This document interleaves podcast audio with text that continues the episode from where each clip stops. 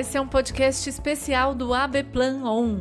Planejamento automotivo, uma jornada que acontece online de 24 a 28 de agosto, para pensar em caminhos e desenhar estratégias eficientes, mesmo diante desse caos que a gente está vivendo, desse contexto pandêmico.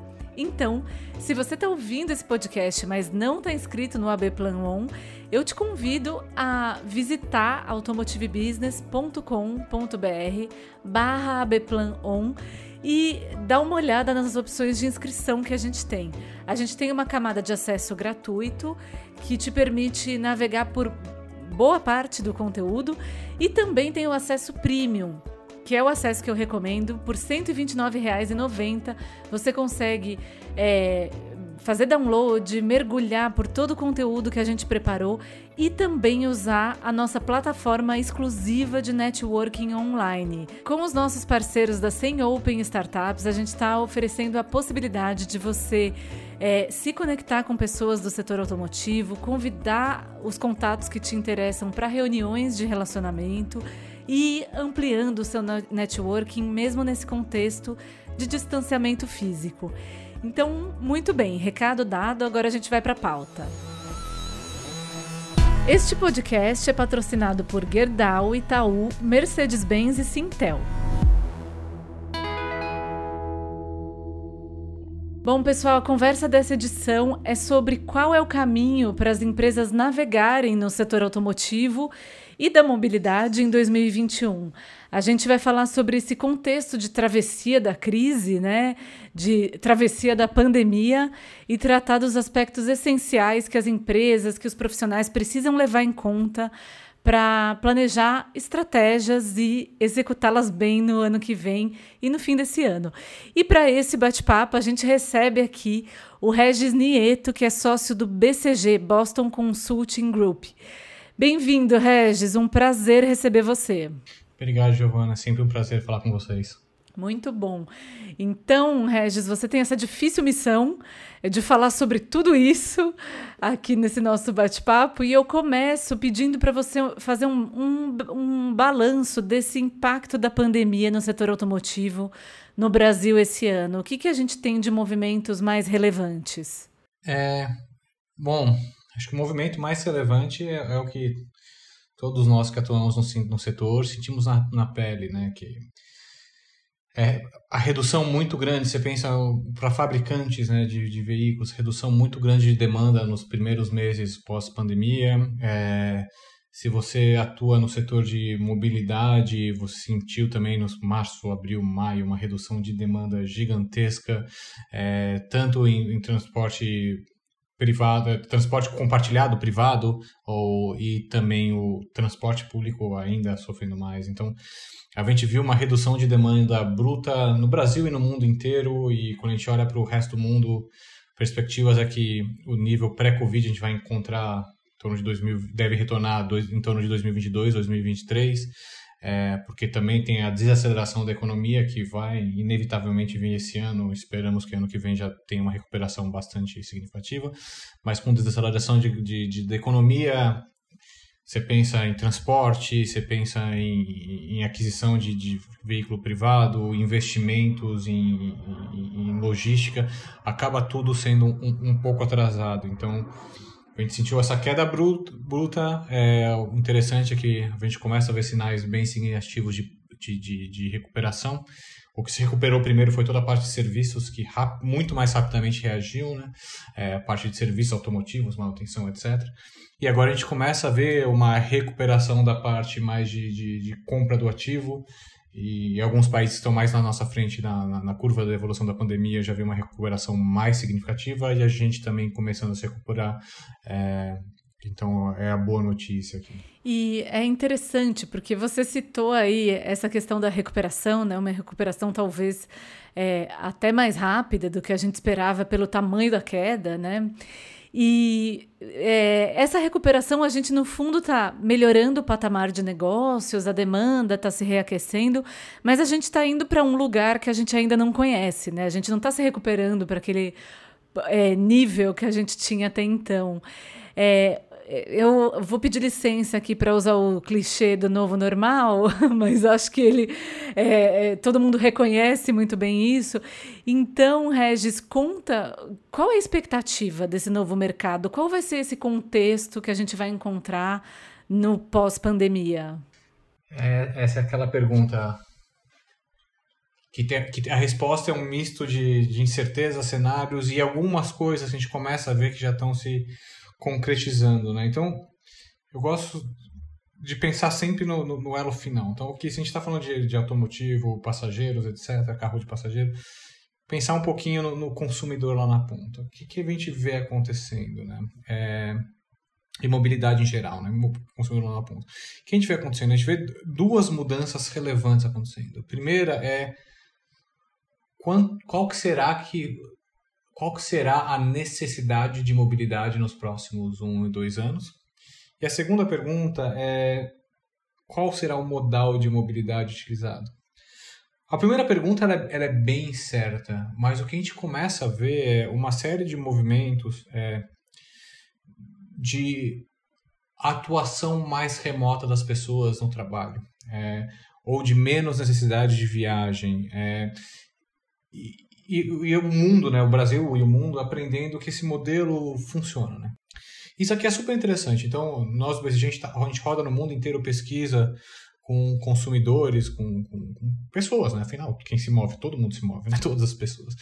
E, e, e pergunta para elas como é que elas veem a evolução da, da mobilidade, o que meio de transporte ela vai usar, o que ela vai fazer mais, o que ela vai fazer menos. E lógico que toda vez que a gente pergunta para o consumidor o que está acontecendo no momento de crise, a gente tem que filtrar muito a resposta, né? Porque o consumidor está ali, a pessoa pensando no momento, e ela reage a isso e muitas vezes extrapola o que ela está sentindo no momento e conforme o contexto muda, o sentimento muda. Então você tem, tem que tomar um pouco cuidado com extrapolações muito agressivas.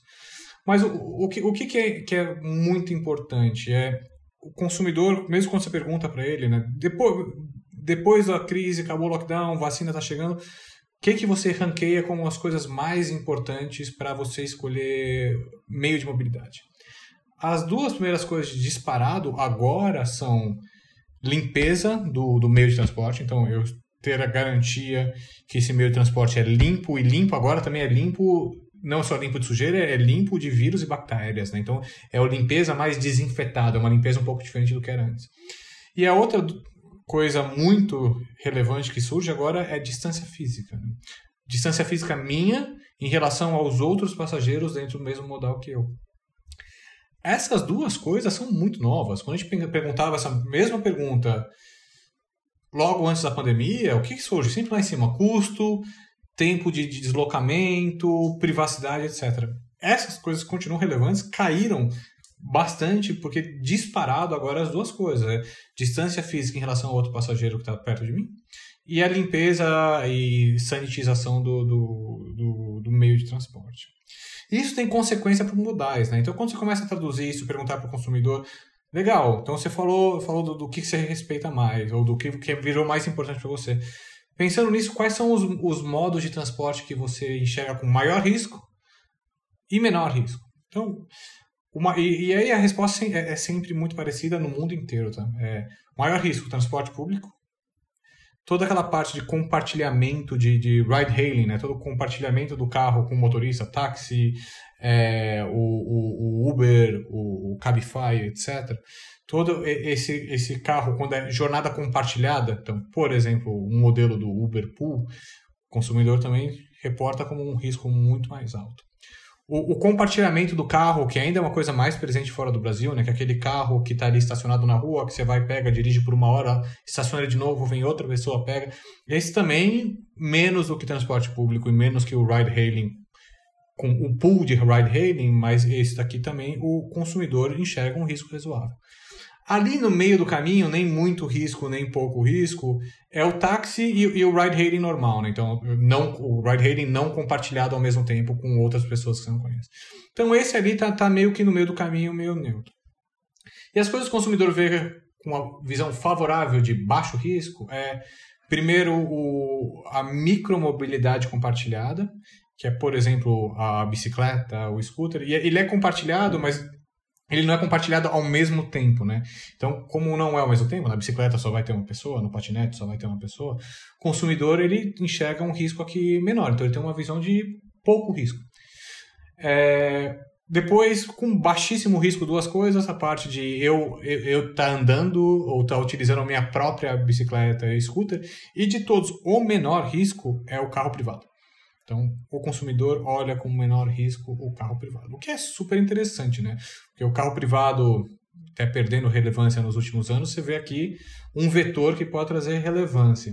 E quando você pergunta para o consumidor, logo em seguida, né, baseado nisso que você acabou de falar, quais são os meios de transporte que você vai usar mais ou menos no futuro, é um completo reflexo de onde ele vê mais risco. Então, onde é que ele vê mais risco, transporte público, etc., que a gente acabou de falar, o consumidor fala, eu vou usar menos ou muito menos e assim, nos próximos anos, tá? Próximo 12 meses, um ano. E quando você vê trans, carro privado, né, que muita gente até tinha, começa a deixar em casa, no, por exemplo, no Brasil, país de desenvolvimento, né, você tem, deixa em casa, troca por um, outros modais de transporte, o consumidor falando que vai usar mais e mais. Tá? É, então, é, é uma inversão de tendência que a gente via, que a gente via no, no nos últimos anos. Né? Se pegar a Europa, na última década, né? até mais do que isso. É, então, é, é, uma fuga do transporte público e um, um, um, uma fuga para, eventualmente, meios mais privados, como o carro próprio. E o que é interessante é que ali no meio está o, o, táxi ou o, o ride-hailing de, de, de, uma pessoa por vez, está meio que ali no meio. Então, talvez o que aconteça aqui é possivelmente pessoas que usavam transporte público migrando, né? lógico que não todo mundo, mas migrando em parte para o meio de transporte que sim é mais caro, mas as pessoas sentem mais segura, que é o ride hailing, né? o Uber, Cabify barra táxi. E pessoas que tinham um carro próprio, estavam até pensando em parar de ter, ou tinham vendido para usar esse mesmo ride hailing, talvez voltando a usar o carro próprio, tirando cada vez mais o carro próprio da garagem. De novo, é uma reversão de tendência que a gente via nos últimos anos no Brasil e no mundo. Tá? É, podemos falar, falar bastante disso é, e, tá, e, e, disso surgem uma série de oportunidades para os elos da, da cadeia de mobilidade. É, foi uma boa explicação, Regis. É, pensando nisso, né? Isso que você falou, esse renascimento do carro particular, que a gente vinha falando, inclusive, antes de começar a gravar. É interessante porque acho que é uma tendência realmente clara no desejo do consumidor, né? Então, de fato, as pessoas não querem se expor e tudo mais diante desse trauma todo que a gente está vivendo com a pandemia. Mas, por outro lado, olhando para o Brasil, a gente tem esse contexto também de redução da renda, de aumento severo do desemprego e tudo mais. Você acha que isso vai se converter em resultado para a indústria, em demanda por carro, em negócios? Isso é difícil. Acho que. Vamos lá, então. Acho que sim, que isso vai. Esse fator, né? A pessoa se sentir mais segura no carro privado com certeza ele é algo que contribui para aumentar as vendas, por exemplo, dos automóveis de passageiro. Se ele é suficiente para compensar redução de renda, desemprego, essa é a pergunta muito difícil, mas com certeza ele ajuda a aliviar pelo menos um pedaço da, da dor da, da, da, da redução que havia de qualquer maneira por desemprego, redução de renda. Provavelmente também o que a gente vai começar a ver é é um rebalanceamento do, do, do bolso do consumidor. Então, como consumidor muitas vezes sente que um dos maiores riscos que ele está exposto é, a, é o momento do transporte, por exemplo, o transporte público, então consumidores provavelmente, alguns vão fazer a escolha de ir para meios de transporte menos econômicos, então mesmo que a renda dele baixe, ir para meio de transporte que ele gasta mais, por exemplo, o ride hailing, por exemplo, o carro privado, à custa de outros gastos que ele fazia. Então, provavelmente, a gente vai ver um rebalanceamento de gastos, onde tudo que vai, vai, vai ter uma relação com redução de risco de, de se infectar com doenças, com vírus, com eventualmente bactéria, etc., é, vai ganhar um peso no bolso do consumidor. Então, a gente pode ver um rebalanceamento do bolso do consumidor, que, mais uma vez, pode ajudar a indústria automotiva a. De novo, não sei se positivo, mas ajuda a amenizar a queda que ia vir por, por, por, por redução de renda e emprego. Se a, e também depende muito do modelo da crise econômica. Né? A gente teve recentemente os dados do Brasil, ah, tem alguns economistas argumentando, estão menos piores do que a gente imaginaria. É, então, se a recuperação econômica vier, for, nesse ano, for, se, a, se a crise econômica nesse ano for menos menos, menos dura, né? Com o último trimestre do ano já com uma boa recuperação, em 2021 com recuperação de boa parte do que a gente perdeu em 2020, se tiver cenário, é, você diminui a pressão de redução de demanda por, por emprego, por renda, etc. E pode ter uma pressão positiva desses motivos que a gente acabou de falar, né? Pessoas saindo do transporte público é, e eventualmente até voltando para modais mais privados de, de transporte. Então, é uma componente positiva, se dá pra, quando que ela balanceia as outras componentes negativas e quando que ela vira positiva no como um todo, mais difícil de dizer. Mas tem, tem, tem algo positivo aqui pra gente olhar. E provavelmente também tem que pensar muito como, como é que a gente vai, vai ganhar participação nesse crescimento, porque o consumidor ele volta um pouco diferente, né, com necessidades um pouco diferentes. Então talvez tem que também bastante pensar como que eu vou servir as novas necessidades do consumidor. Sim, muito bom. E Pensando nisso, né, a gente vem falando aqui na nossa conversa sobre essa questão de, das mudanças na mobilidade, dessas novas necessidades do consumidor. É, o que mais, Regis, você acha que as empresas da cadeia de valor, e aí olhando como um todo, né, olhando toda a complexidade dessa cadeia automotiva, precisam ter em mente, assim, quais vão ser os outros drivers dessa, dos negócios no ano que vem? Legal. Então, acho que a primeira coisa que se aplica a qualquer ente do setor é, é a organização para dentro da empresa, né? Então, disciplina. Então, agora, vivendo crise, momento extremamente incerto indo para frente. Então, toda a parte de disciplina, de gestão de, de do, do, balanço da, de caixa, extremamente relevante toda uma disciplina de planejamento nesse período de incerteza extremamente relevante. Então a gente está pensando, tipicamente a gente aconselha, né? É fazer aquele exercício de cenários, de cenários diferentes, é, retorno da economia, diferentes progressão da doença.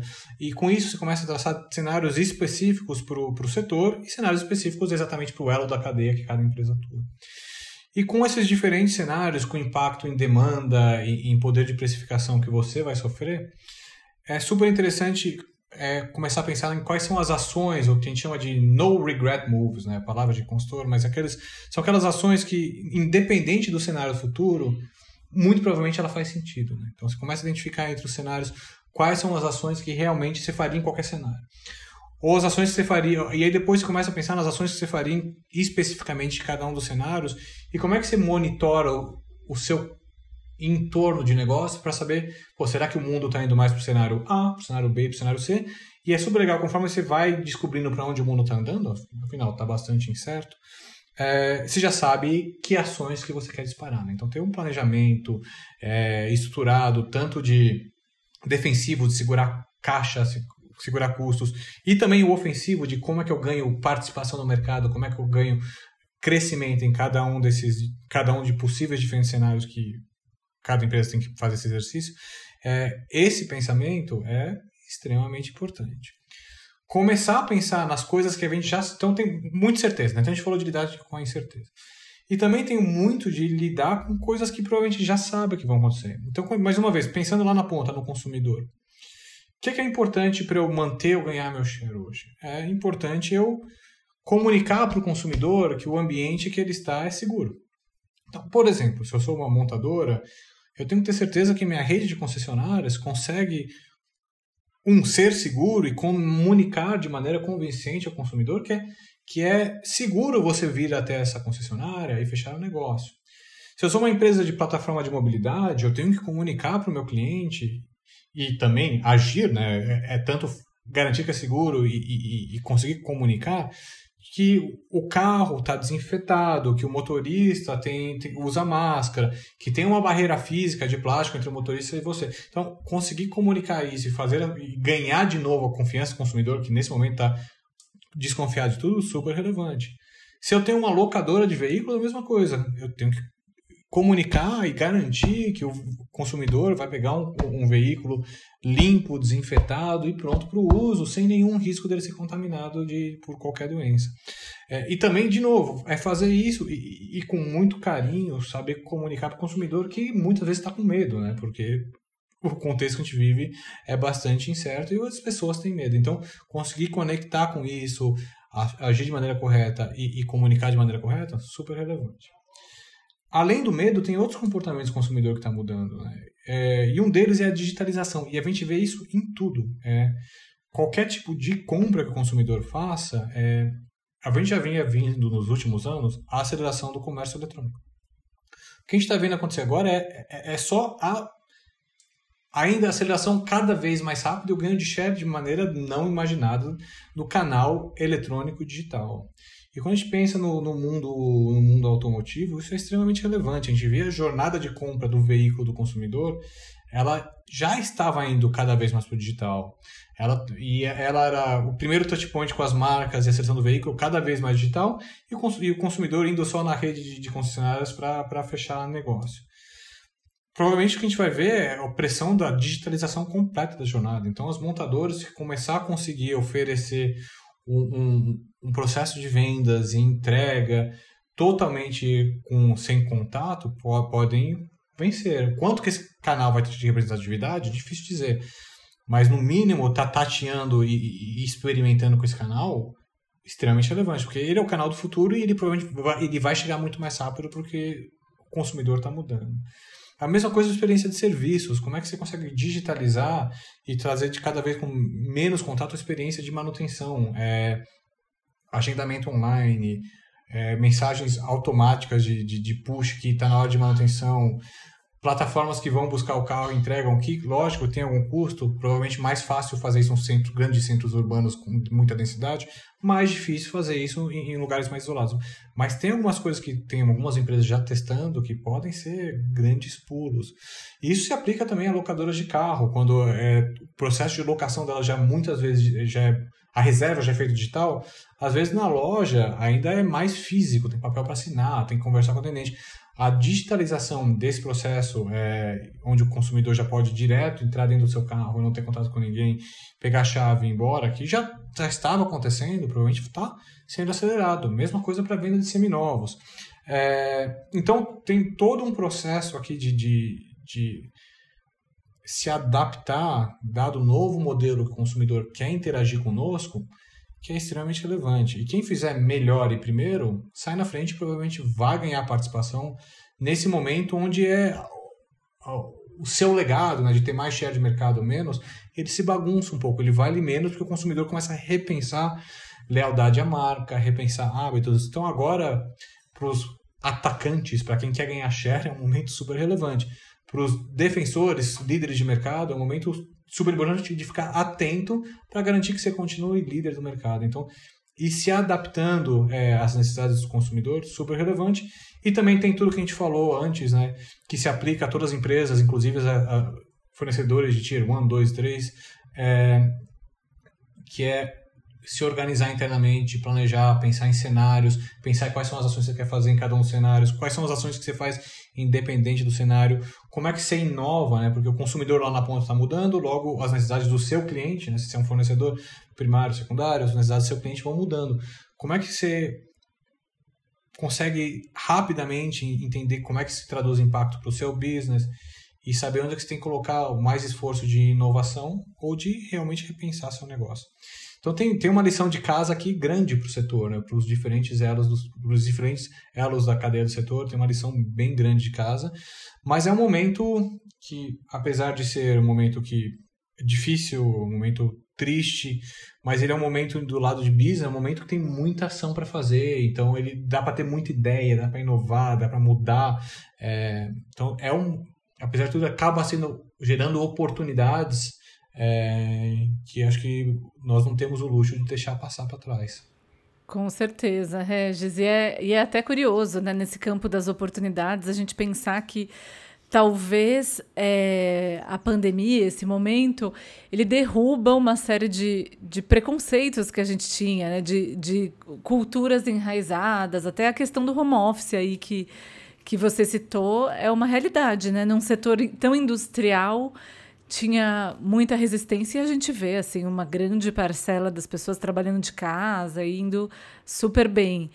É, e trazendo um pouco um, um, o assunto um pouco mais para frente, né, para um futuro um pouquinho mais distante, é, eu sei que é difícil, que a visibilidade é bem ruim, mas eu gostaria de ter a sua visão, Regis, sobre algumas tendências que já estavam mais, que já eram mais distantes da realidade brasileira, e aí eu falo de eletrificação e automação, né? A eletrificação vinha engatinhando no Brasil, tinha começado a dar alguns passos mais consistentes, e aí a gente está passando por tudo isso, e a automação também, né? A gente sempre é, tratou com um horizonte em que essa realidade era até mais presente em veículos comerciais, né? Do que para o consumidor final.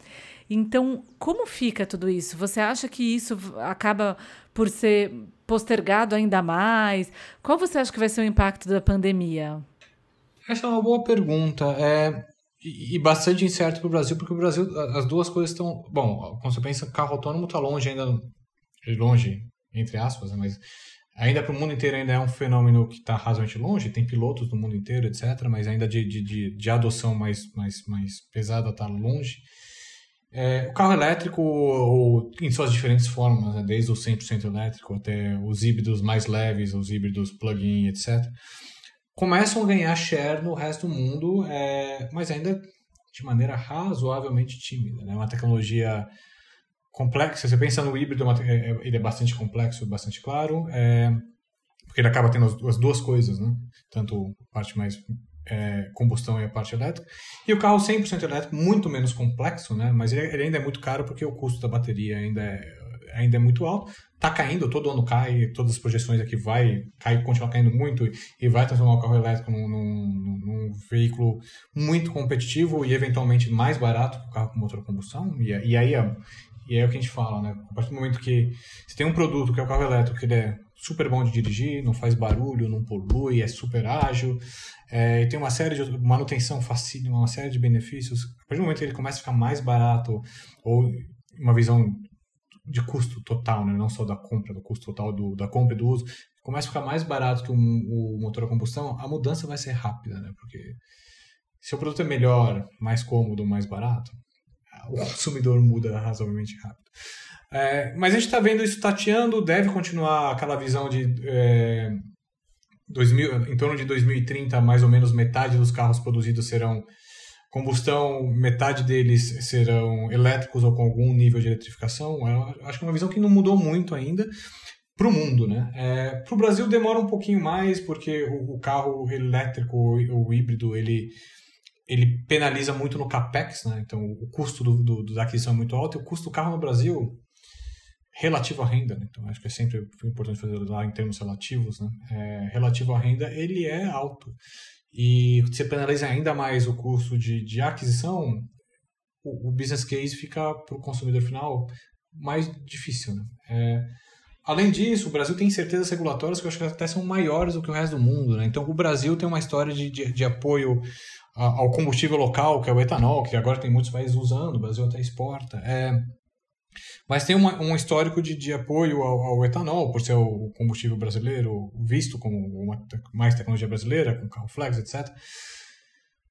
O quanto que o governo vai ser mais ou menos agressivo no apoio do carro elétrico, que obviamente acaba canibalizando qualquer carro a combustão, inclusive o, o álcool, sinceramente, é uma questão uma questão, né? E, e vai depender muito do governo que vai estar tá no, sentado no, poder daqui a alguns anos que essas decisões vão começar a ser cada vez mais relevantes, né? Hoje já tem discussões, mas a, penetração do carro elétrico, etc., é tão baixa que não, não incomoda ninguém. Eventualmente vai começar a incomodar as outras indústrias e tem indústrias que o Brasil é o Brasil historicamente tenta proteger por ser visto como coisas mais nacionais é, o que vai acontecer é super difícil. Então, se o Brasil tem a incerteza maior até por causa de, de um combustível alternativo muito brasileiro que o, que o, que o governo tem apoiado, apostado há, há décadas. Né? É, então, acho que o Brasil, mais uma vez, demora um pouquinho mais que o resto do mundo. É, tem bastante incerteza. Acho que o nosso país tem tudo acaba sendo mais incerto né, do que a média. É, então demora mais, é um pouquinho mais incerto, mas eu ainda sou da visão que, que, que vem, não tem como não vir, né? Vai, ficar, vai ser um. De novo, vai ser um veículo mais cômodo, prazeroso e eventualmente mais barato com redução do custo de bateria. Então acho que vem.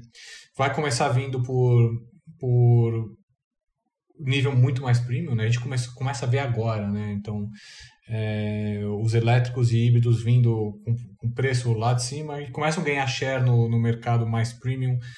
É, até porque, apesar de eles serem mais caros, tem algumas vantagens tributárias, imposto de importação menor. É, então, a, vantagem, a desvantagem de custo no Brasil não é tão relevante para um carro muito caro. Né? Para o carro premium, é, como ele já é muito caro de qualquer maneira, a tecnologia coloca um preço, mas se tira imposto de importação, a conta fica, não fica tão ruim. É, então acho que ele vai continuar começando vindo por, por, por uma oferta muito premium, que é o que está acontecendo agora. É, vai ganhar share no mundo muito premium. É, depois ele começa a atacar quem roda muito, né? Então, todo, todo carro que elétrico ou híbrido gasta muito menos, o custo por quilômetro rodado ele acaba sendo menor, né, principalmente o elétrico. Então, tem apelo para quem roda muito, é, tem apelo para empresas que realmente querem diminuir sua pegada de carbono. Então, tem apelo aqui no, no, no B2B. E para chegar a ser um veículo de massa médio, é, eu acho que demora. Estamos mais de 10 anos de distância, ou pelo menos 10 anos de distância, para isso ser a média de um veículo no, de passageiro vendido no Brasil. Mas, de novo, Giovana, não tenho bola de cristal, não quero fingir que eu tenho bola de cristal. É, acho que esse aqui é um cenário, é um cenário plausível e outras coisas podem acontecer que podem acelerar ou desacelerar. Né? Muito bem, é, mas é um, é, é um cenário, acho que bem realista mesmo, né? O Regis, para a gente encerrar o nosso bate-papo, é, eu tenho uma última pergunta para você, que é sobre a gente tinha um contexto, o Brasil vinha tentando se reposicionar como um grande mercado que já foi, né? É, voltar aí para um, até entre os primeiros globais, mas ainda assim o nosso é, potencial de desenvolvimento, de oferta de soluções para essa nova mobilidade que vem se configurando, ainda era tímido quando a gente olha globalmente, né? Não tinha um posicionamento é, buscando um protagonismo, talvez, e tudo mais. É, também gostaria de saber se você acha que isso muda, que de repente a gente tem novas oportunidades aí para se posicionar é, de outra maneira no mundo, não só pensando no nosso consumidor interno? É, é essa acho que é uma excelente, uma excelente pergunta. É, eu sou brasileiro e sou defensor do Brasil. É, o que a gente tem aqui de, de talento, de, de, de, de, empreendedorismo, o que a gente vê as pessoas fazendo, criando startup, crescendo, virando unicórnios, é, valorização de mercados gigantescas, muita coisa legal acontecendo no Brasil. A gente tem um corpo de, educação, tem uma universidade de excelência, centro de pesquisa de excelência. Então, tem aqui é, um ecossistema com, com algumas coisas fundamentais, com talento, com gente com vontade, com dinheiro para investir, que eu acho que estão que, que no lugar, que, que existem e, e, e, acho que isso tudo pode levar o, o, Brasil juntar junto com o que você acabou de falar, né? O, é, o, a, a gente é especialista em crise, né? Quantas, quantas crises a gente passou? Isso não que isso seja bom, mas algo de bom a gente tem que tirar disso, né? Quantas crises, quanta volatilidade a gente passou nos últimos 15 anos? É assim, é, todo dia que você abre o jornal é algo novo. É, o que é, geralmente as coisas não muito boas, mas isso desenvolve uma resiliência, uma flexibilidade, uma, uma vontade, uma habilidade de inovar e de, de reagir de maneira rápida a contextos incertos, que eu acho que é uma coisa muito nossa. E quando a gente junta isso com empreendedores, é, empreendedores muito talentosos, com dificuldades intrínsecas de mobilidade, então falta de segurança pública, é, baixa, baixa pulverização e penetração do transporte público, baixa pulverização de, de, de, de, transporte de última milha, né? Então, quando você começa a juntar uma série de desafios e com pessoa inteligente, soluções saem, né? É, você tem que ter um mínimo de empurrãozinho, um mínimo de contexto, um mínimo de investimento no lugares certos, etc mas coisas, coisas boas saem. Então, é, eu acho que é uma possibilidade grande do Brasil, através de empreendedores, conseguir inovar e, e, e, inovar aqui dentro do Brasil e construir coisas aqui, e internacionalizar e exportar modelos de negócio, exportar inovação, exportar tecnologia. É, para mim, é, tem tudo para acontecer e, e, acho que tem um papel de todos nós de estar tá lutando para fazer o nosso trabalho cada vez melhor para botar também o, o, país e os empreendedores do país, os inovadores do país na, na liderança e com oportunidades certas. É, como exportador, então esse é um pedaço. Então, como, e como exportador de bens, é, bens automotivos, de, de, de automóveis, ônibus, caminhões, sempre teve o desafio, né? O Brasil em custos não é muito competitivo, como aqui todo, acho que todo mundo sabe, sofre com isso. É, com o câmbio, o câmbio muito depreciado, lógico que ajuda um pedaço, mas o Brasil continua tendo um desafio gigantesco de produtividade e, e, a, e a expectativa que eu tenho é que o entorno, que, que as agendas de reforma consigam é, ajudar a endereçar esse desafio de produtividade, porque é, é um dos grandes destravamentos do crescimento do país, né? Um país mais produtivo e aí tudo que a gente faz começa a ficar mais barato, mais competitivo e começa a ser mais fácil de exportar. Acho que no momento atual, mesmo um câmbio depreciado, enquanto a gente não consegue resolver a agenda de produtividade, é um pouco mais difícil ser um exportador relevante na indústria automotiva, e eu estou falando mais de, de, veículos prontos. É lógico que quando você pensa em peças, componentes, tem sempre um ou outro que o Brasil tem, tem excelência, consegue exportar bem, tem cadeia produtiva muito competitiva, no, nos veículos prontos, na maioria das vezes, mais difícil. É, e também teve volatilidade, não ajuda, né? Nosso país é muito volátil, você pensa em investimentos nessa cadeia, às vezes são investimentos de longo, de longo prazo, e é difícil botar um investimento de longo prazo muito significativo quando o seu contexto tem muita volatilidade.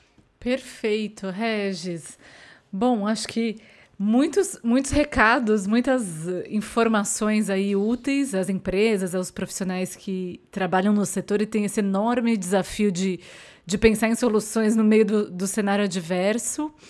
E a gente fica por aqui. Super obrigada pela presença, Regis. Joana, sempre um prazer conversar com você. É, até a próxima. Um abraço. E vale reforçar que esse é, um, esse é um conteúdo que faz parte do AB Plan On, Planejamento Automotivo. Se você não se inscreveu, fica o lembrete mais uma vez a visitar a página automotivebusiness.com.br barra On. A gente se vê por lá. Eu sou a Giovana Riato e este podcast é uma produção de Automotive Business com patrocínio de Gerdau, Itaú, Mercedes-Benz e Sintel. A edição é do Marcos Ambroselli e a trilha sonora do Guilherme Schildberg. Até mais!